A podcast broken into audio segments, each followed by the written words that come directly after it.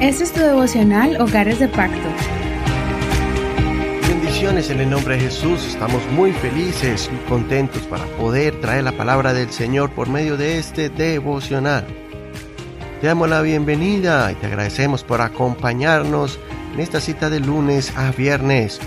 Estamos estudiando el libro de Samuel. Recuerda que si te has perdido algún devocional o algún otro libro que quieras estudiar del Antiguo o del Nuevo Testamento, puedes escucharlo en nuestra plataforma de audio Hogares de Pacto Devocional. Búscalo así en Spotify o en Apple Podcast. Si tienes un iPhone o Google Podcast, si tienes Android, también estamos en Spreaker, iHeartRadio y otras plataformas más.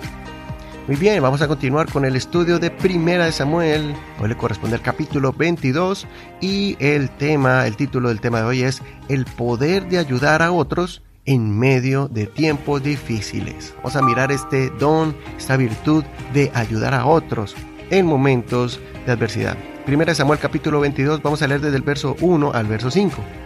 De allí se fue David y huyó a la cueva de Adulam. Cuando sus hermanos y toda la casa de su padre oyeron esto, fueron allá a él. También se juntaron con él todos los oprimidos, todos los endeudados, todos los amargados de espíritu David fue hecho jefe de ellos y tenía consigo unos cuatrocientos hombres.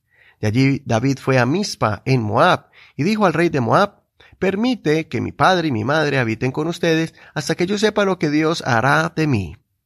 Los dejó pues con el rey de Moab y vivieron allí todo el tiempo que David estuvo en la fortaleza. Entonces el profeta Gad dijo a David, no te quedes en la fortaleza, ve y entra en la tierra de Judá. Y David partió y se fue al bosque de Aret. Hasta que la lectura de hoy no olvides leer todo el capítulo completo para que entiendas todo el contexto de esta enseñanza. Ayer vimos que Dios ayudó a David librándolo de la mano de los filisteos. La primera reacción de David fue refugiarse en una cueva de una región llamada Adulam, que se convirtió en un lugar muy importante para David. En ese lugar confundido y solo, Posiblemente David estaba tomando fuerzas y pensando qué iba ahora a hacer con su vida. Posiblemente David se estaba confortando en el Señor y quizá escribía alguna canción o salmos. Pero ese momento de reflexión y fortaleza se vio interrumpido con la llegada de aquellos que lo amaban y querían verlo, su familia. Pero no solamente su familia y sus parientes, sino también otros grupos de personas aparecieron, personas que buscaban ayuda y pensaron encontrarla en David, como describe aquí la Biblia, los oprimidos, todos los endeudados y todos los amargados de espíritu. David dejó de enfocarse en su situación difícil, del peligro que lo perseguía, de la incertidumbre que lo agobiaba, y comenzó a levantar a otros que posiblemente estaban en una condición similar o peor que la de él. David los recibió en la cueva y comenzó a levantarlos poco a poco. Afirmó sus corazones apocados, o sea, avergonzados y humillados por situaciones difíciles que han experimentado. David fue el instrumento para darle un nuevo sentido de vivir a estos hombres que estaban llenos de amargura, decepcionados con la vida, llenos de deudas y sin poder prosperar por las cargas financieras o emocionales. Ninguno de ellos estaba listo para pelear en una batalla, para salir adelante victoriosos en una campaña militar. Sin embargo, David tomó el tiempo para ayudarlos a recuperarse, para que volvieran a creer que tenían un sentido de vivir, que todavía eran útiles para la sociedad. David estaba reformando y rehabilitando este grupo de más o menos 400 hombres. La decadencia moral y espiritual en Israel causada por el mal liderazgo de Saúl estaba arruinando a muchos hombres. Pero la experiencia de David como líder militar y como adorador del Señor fue la combinación perfecta para que estos hombres fueran ministrados espiritualmente y capacitados para convertirse en parte del grupo de los valientes de David, como más adelante se les llamó. Muchos de ellos pelearon batallas contra gigantes, vencieron ejércitos extranjeros de forma magistral.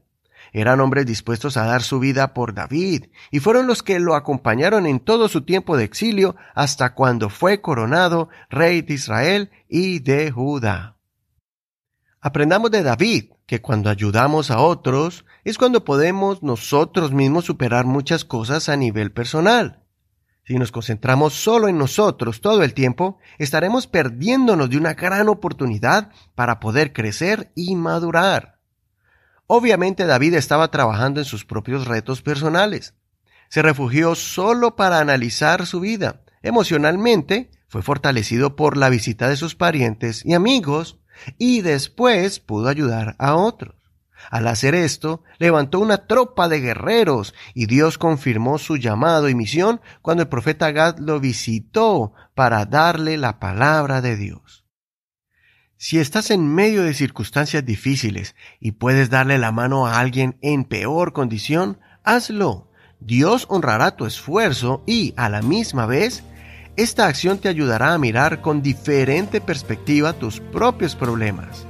Dios te mostrará que no son tan graves como los ves y hasta usará tu situación, esa que te hizo meterte en una cueva de temor, y la convertirá en un lugar de fortaleza para ti y muchos más que se identificarán contigo y podrán surgir de la miseria y confusión.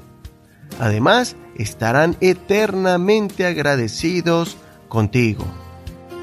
Y hasta aquí la reflexión del día de hoy. Soy tu amigo Eduardo Rodríguez. Que el Señor Jesús te use a ti y a cada miembro de tu familia, juntos como hogar, puedan ayudar a otros aún en tiempos de dificultad. Gracias por escuchar este devocional, gracias por compartirlo y recuerda que puedes hacerlo por medio de Facebook, en esta red social. Encuéntranos allí como Hogares de Pacto Devocional. También allí encontrarás las notas de este programa en español y en inglés para que lo compartas con tus hijos que tal vez no entienden bien español. Y también está el, enlace, el link que te enviaré directamente al audio en nuestra plataforma de Spreaker donde está todos nuestros archivos en la internet. Bendiciones de Dios para ti en este hermoso día. Gracias por apoyar este ministerio para que siga avanzando y llegando a otros hogares en diferentes ciudades, en diferentes estados de los Estados Unidos y países de este continente americano. Bendiciones de Dios para ti. Hasta mañana.